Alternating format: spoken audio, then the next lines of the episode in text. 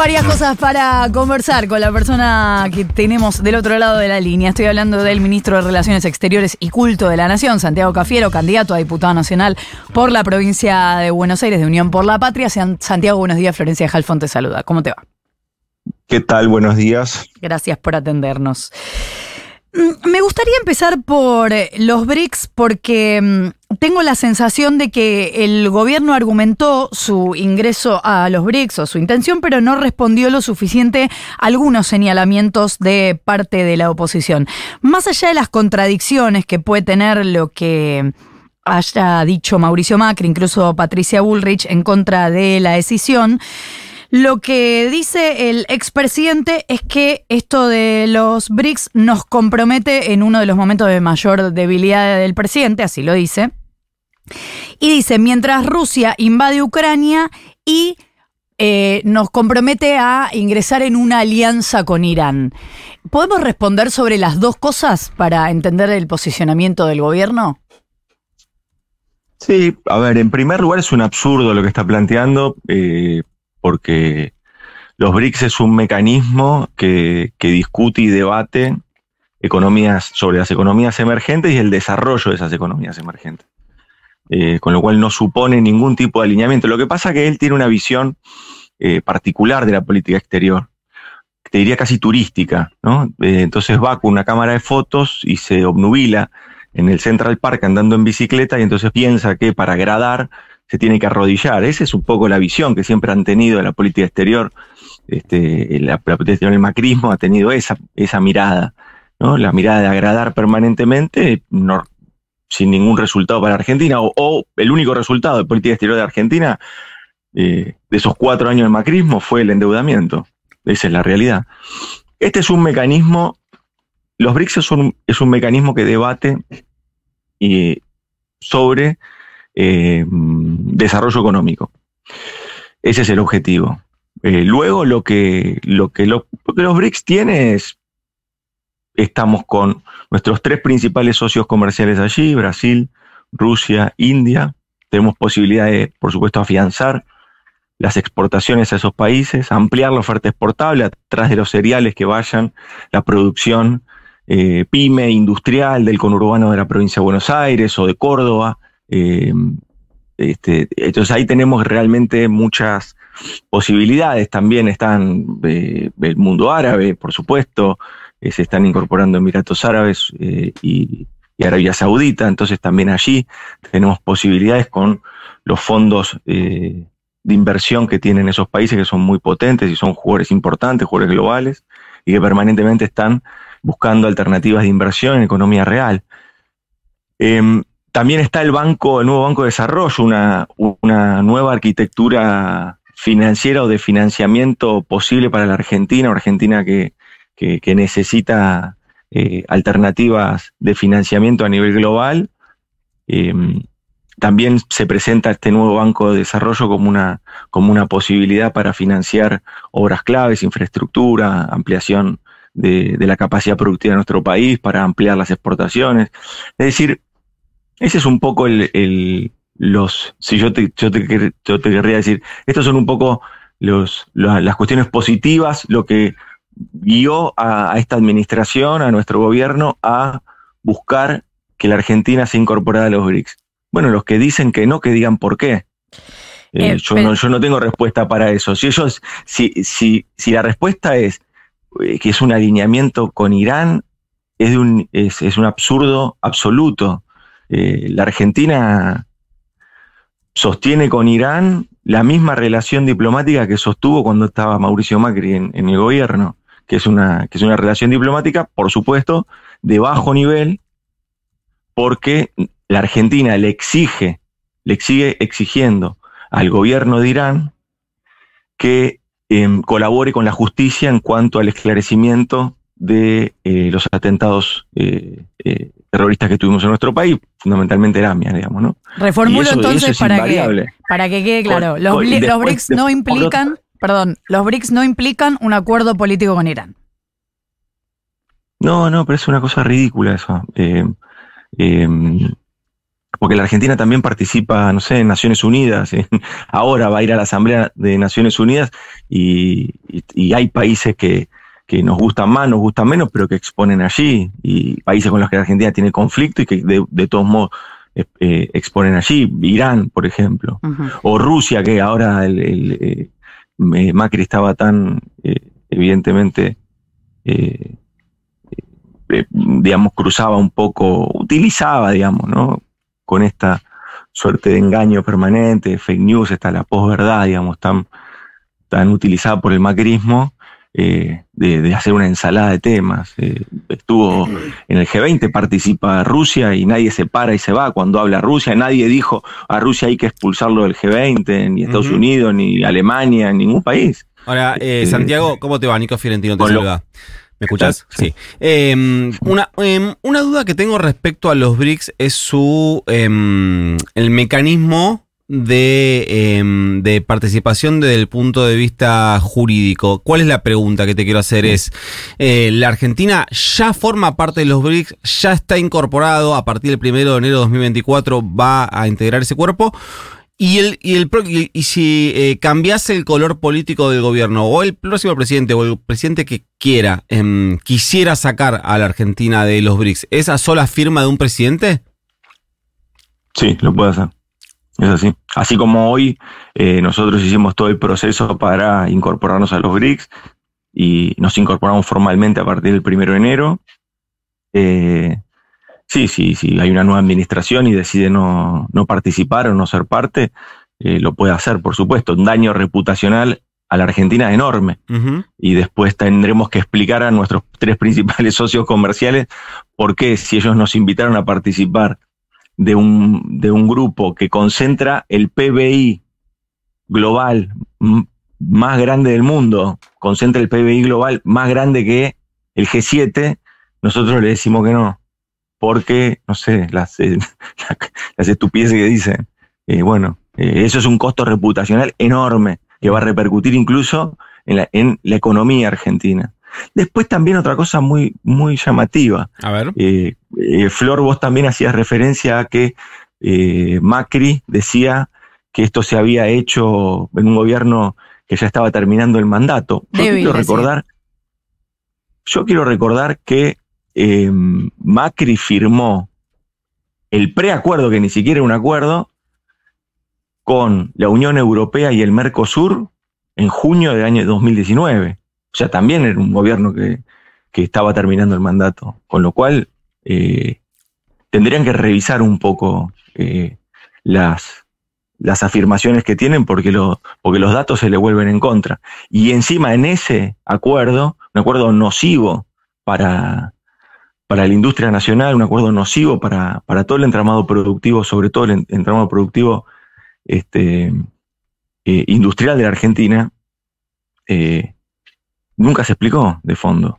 Bueno, hoy se, está todo revisando, por supuesto. La Argentina quiere un acuerdo con el de que haya acuerdo Mercosur y Europea, un acuerdo revisado donde nosotros expliquemos con claridad cómo se va a beneficiar la industria nacional, ¿Cómo, ¿Cómo vamos a poder seguir exportando biodiesel? Porque según lo que, lo que dejó firmado este, entre lágrimas Forí, eh, la Argentina había ganado supuestamente en competitividad en su biodiesel de soja, pero luego, eh, pocos meses después, una normativa ambiental del, de, la Unión Europea hizo que, la Argentina hoy esté eh, con, con dificultades para, para introducir ese producto. Es el 20% de lo que nosotros le exportamos a Europa.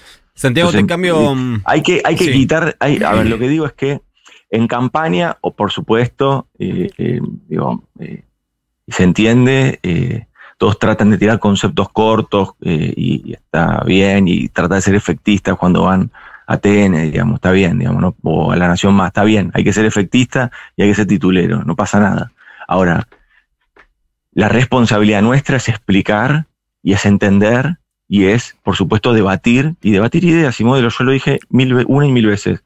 Eh, quieren debatir, yo no tengo ningún problema, ningún problema. Con, cualquiera de las autoridades o de los potenciales este, referentes que quieran ser parte de, los próximos equipos, de los qué sé yo, de campaña o incluso de gobierno, de eventual gobierno si gana la selección, ningún problema, debatamos, pero debatamos a fondo y debatamos no con frases efectistas, ni mucho menos tampoco con esos recursos que suelen tener, son recursos bien fascistas, ese recurso fascista de eh, eh, cuando no tenés argumento empezar a insultar o a descalificar a eh, con quien estás discutiendo, ¿no? Ese recurso bien fascista. Santiago, ¿cómo, te cambio de tema, cómo, mm, cómo crees que, llega Alberto Fernández al final de su mandato? Con un reconocimiento internacional este, muy relevante, es poco la agenda que tengo yo, pero, pero con un gran reconocimiento a nivel internacional, con un gran reconocimiento en términos de su vocación integracionista, de, de, su mirada del escenario del tablero global, en un mundo que fue muy complejo, con guerra, con pandemia, eh, atravesado por, por, muchísimas dificultades climáticas incluso, el mundo, digamos, ¿no? Eh, y creo que él llega con, mucho prestigio internacional.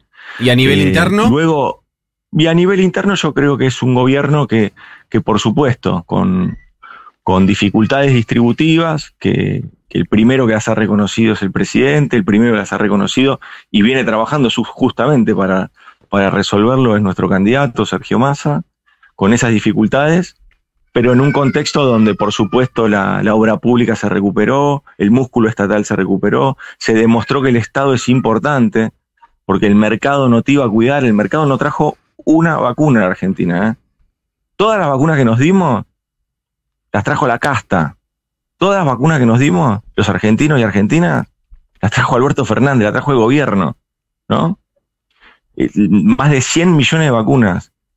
La campaña de vacunación más grande de la historia argentina no la hizo el mercado. No hubo, ninguna empresa privada que haya traído una vacuna a Argentina. Desde, entonces, a ver, creo que ha tenido, creo que es un gobierno que va a, a culminar con, con, ese, con, ese, con esa heterogeneidad. Por un lado, con cuestiones con muchos aciertos y por otro lado, con asignaturas pendientes. Muchos aciertos, la reactivación económica, la generación de empleo, tenemos niveles de, desocupación este, muy bajos, históricos, te diría, en los últimos años.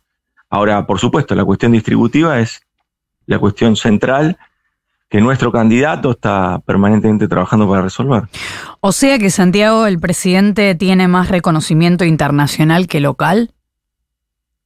No, me parece que también acá estamos en, un roce incesante, permanente, que tiene que ver con, la dinámica diaria, ¿no? Me parece que eso es así.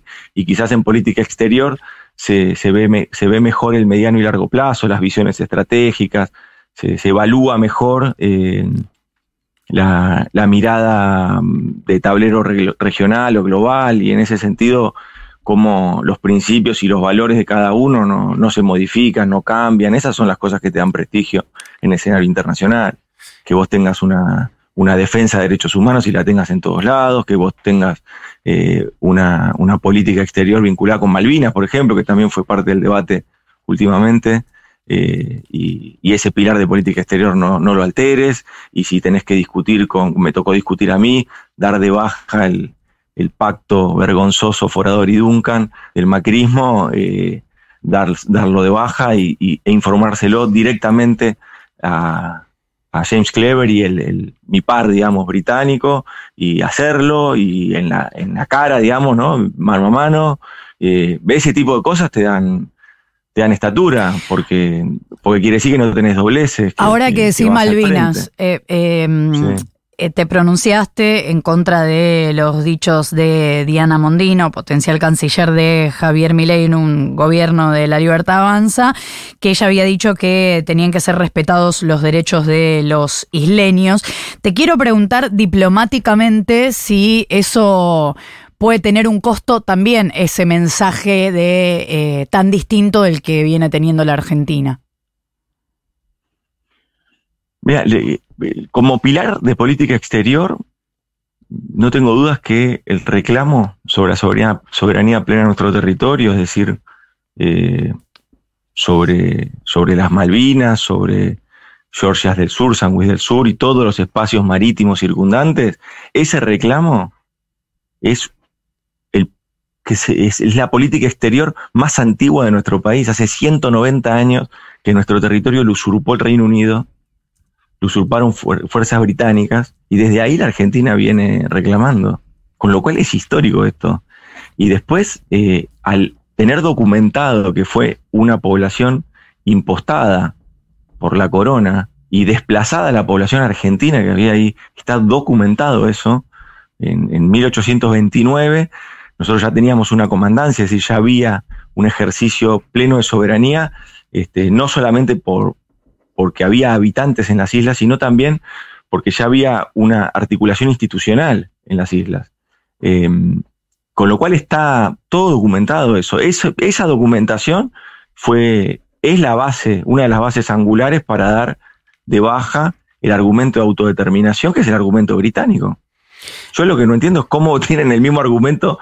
Cuando yo voy y me peleo en junio, todos los junios en el, en el Comité de Descolonización de Naciones Unidas y peleo para que la Argentina tenga un año más una resolución que deje vigente el reclamo por Malvinas, el argumento de los británicos, porque se discute, es un, es un, espacio donde se discute. El argumento de los británicos es ese, justamente, el mismo de Mondino.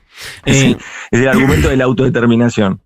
Y nosotros decimos, mira, está documentado que no es así, que en una, con una población impostada uno no puede tener el principio de autodeterminación, este, no, no se puede aplicar. Y la comunidad internacional dice que no se puede aplicar y el derecho internacional nos asiste, dice que no se puede aplicar. Por eso la comunidad internacional nos ayuda y nos acompaña. Vos me decís, esto puede tener estos cambios de, de, mirada y de óptica pueden tener... Em, consecuencia este, diplomática. alguna consecuencia. En primer lugar, reputacional, absolutamente. Y en segundo lugar, bueno, yo creo que muchos van a decir, pero Argentina hace tantos años ustedes nos vienen diciendo que esto no es así, ahora que nos dicen que sí. Em, Santiago, Quiero, hacerte em, una más respecto al eh, presidente. Supongo que lo que te voy a decir no te va, no te va a tomar por sorpresa, em, porque la, mirada, la extrañeza sobre eh, el rol que termina teniendo en términos de, presencia en las agendas centrales del gobierno y en la campaña, y un poco de ruido hace que esté eh, tanto fuera de la campaña como fuera de la eh, agenda más dura del gobierno, dejando de lado la agenda internacional, que ahí sí te concedo tiene una, una presencia eh, importante. ¿A vos no te hace ruido que el presidente no haya estado ni en el búnker el día de las elecciones, que no haya hablado sobre las elecciones los días siguientes, que se anuncie algo muy importante como ganancias y el presidente no, no esté? Parece que eh, también en lo que se ha definido es darle, por supuesto, la centralidad al candidato. Eh, y, eso se respeta y eso me parece que es una decisión que tiene que ver con, con buscar ganar la elección, eh, dándole fortaleza a, a, nuestro candidato, centralidad, centralidad en la toma de decisiones que son de su cartera incluso, porque también vos lo que me estás diciendo, no nos olvidemos que es, candidato, pero también es ministro de Economía, con lo cual también es parte de la cartera de él. Y, es importante que nuestro candidato y ministro eh, dé noticias y, y, los, y centralice en su figura anuncios distributivos de la, del volumen. Sí. Pasa que se me ocurre una comparación muy rápida, por ejemplo, digo, cuando se anunció, rápidamente recuerdo, el, el acuerdo con eh, los acreedores privados, con los tenedores de bonos, después el acuerdo con el, con el FMI, por ejemplo, también eran materias estrictamente del Ministerio de Economía y las anunció el presidente Alberto Fernández. De hecho, la del FMI la, anunció solo el presidente pero no había campaña. Sí, pero no, no pero espera. No había campaña. Hoy hay, hoy hay una definición estratégica de Unión por la Patria, que es que nuestro candidato centralice la, la atención y centralice, por supuesto, la, la, la, práctica política y el ejercicio de gestión que tenga que ver con la principal o, o, lo que se identifica como uno de los principales desafíos que tenemos para adelante, que es mejorar la, la cuestión distributiva. Ese es el punto. No está corrido, no, no, no hay corrimiento, no, eso no existe. Eh, Macri está corrido en la campaña, qué sé yo, no sé. Cristina. No, hay, decisiones estratégicas, no. no, la decisión estratégica es darle centralidad a nuestro candidato, a la fórmula, a, Massa y a Rossi. Eh, y, eso es lo que se está haciendo. Ahora, vos pensás que tanto Alberto como Cristina están eh, fuera de la política, eso es un, infantilismo, eso no funciona, están permanentemente eh, viendo, revisando, revisando medidas, hablando con Sergio, revisando políticas, como si todos queremos ganar. En el peronismo todos queremos ganar. Con lo cual, no, eso no es así. Me parece que hay un poco de malicia, me parece que hay también un poco de, de, no sé, de desconocimiento. Yo creo que, y también un poco de, de quizás falta de, práctica de que es cierto, eh, hoy el presidente ocupa eh, el lugar que, que, la campaña y que el espacio político necesita que lo ocupe, que es justamente eh, que le otorgue la centralidad de los anuncios, le otorgue la centralidad eh, a nuestro candidato. Faltan 40 días. ¿Cuánto falta para la elección? Eh, sí, más o menos, aproximadamente. Y bueno, entonces, y, después, y después se complementan, porque lo que también vos lo dijiste bien. Eh, no, en política exterior, no, está bien, pero también te lo doy vuelta. En política exterior, digo, al, G20 tiene que ir Alberto, digamos, no, va a ir otro, porque presidente hay uno. Entonces, el G20 va el presidente. A la Asamblea de Naciones Unidas la semana que viene va el presidente, es así. Con lo cual no es que eh, son funciones concretas, son funciones muy con contornos bien definidos y, eso está funcionando bien, está funcionando bien. Yo creo que todo lo contrario de, por ahí lo que vos pensabas o, de lo que estás exponiendo, yo creo que es todo lo contrario. Hay una gran coordinación y, y por supuesto lo que, lo que existe es eso, la centralidad del candidato, que es fundamental. Es el canciller Santiago Cafiero, candidato a diputado nacional por la provincia de Buenos Aires de Unión por la Patria. ¿Cerramos o querés decirnos algo de algún producto, de la playadito, del panorama general? No, no, pues no me mandaron nada al final. Se un quilombo, pero. no te mandaron playadito. Bueno, vamos a ver si. Eh... No, no, necesito. Sí, escúchame. No, no, no. Se armó un bolón que. ¿Sí? Pero bueno, no importa, todo bien, está todo bien. No, no, no sé, ahí en las redes, qué sé yo. Viste que el, el, ecosistema de redes es un, es un universo interesante. Es un mundo aparte. Gracias, Santiago. el, punto, el punto es cuando lo, lo político en vez de lo político, alimentar la comunicación de redes sociales o alimentar un, un instrumento como puede ser las redes sociales, lo político, en vez de alimentarlo, hace la inversa. Lo político se alimenta de, los haters, se alimenta de las redes sociales para tener más clics. Entonces reproducen un, un, sistema que es muy nocivo y aparte es, ridículo. Bueno, después lo vemos. Gente que no está formada, gente que puede ser picante en las redes sociales, pero que después, cuando le preguntás, le pedís una idea, no tiene más puta idea de nada. Bueno, así pasa. Pero son los tipos que corren, ojo, igual, porque también así está funcionando. Sí, son los tiempos que corren, pero, pero también el tiempo de la política es el, el que los que somos militantes, de, yo milito que tengo 15 años. No, no, eh, lo que somos militantes creemos en la política como, transforma, como, como herramienta de transformación, no en las redes sociales como herramienta de transformación, no en los clics o en tener más likes. No, no pasa por ahí. Creo que la, política tiene que utilizar los instrumentos que, que pueda, los instrumentos que, que y, ser lo más eficiente en ese sentido. Ahora, lo, político no puede ser reemplazado por, por los golpes de efecto, por los zócalos o por los doble clic, ¿viste? O por los likes. No, no. Eso no, no, no funciona, ningún país funciona así. Ninguno. Gracias, Santiago, por habernos atendido. Chao, un beso. Un abrazo. Cinco minutos para las nueve de la mañana.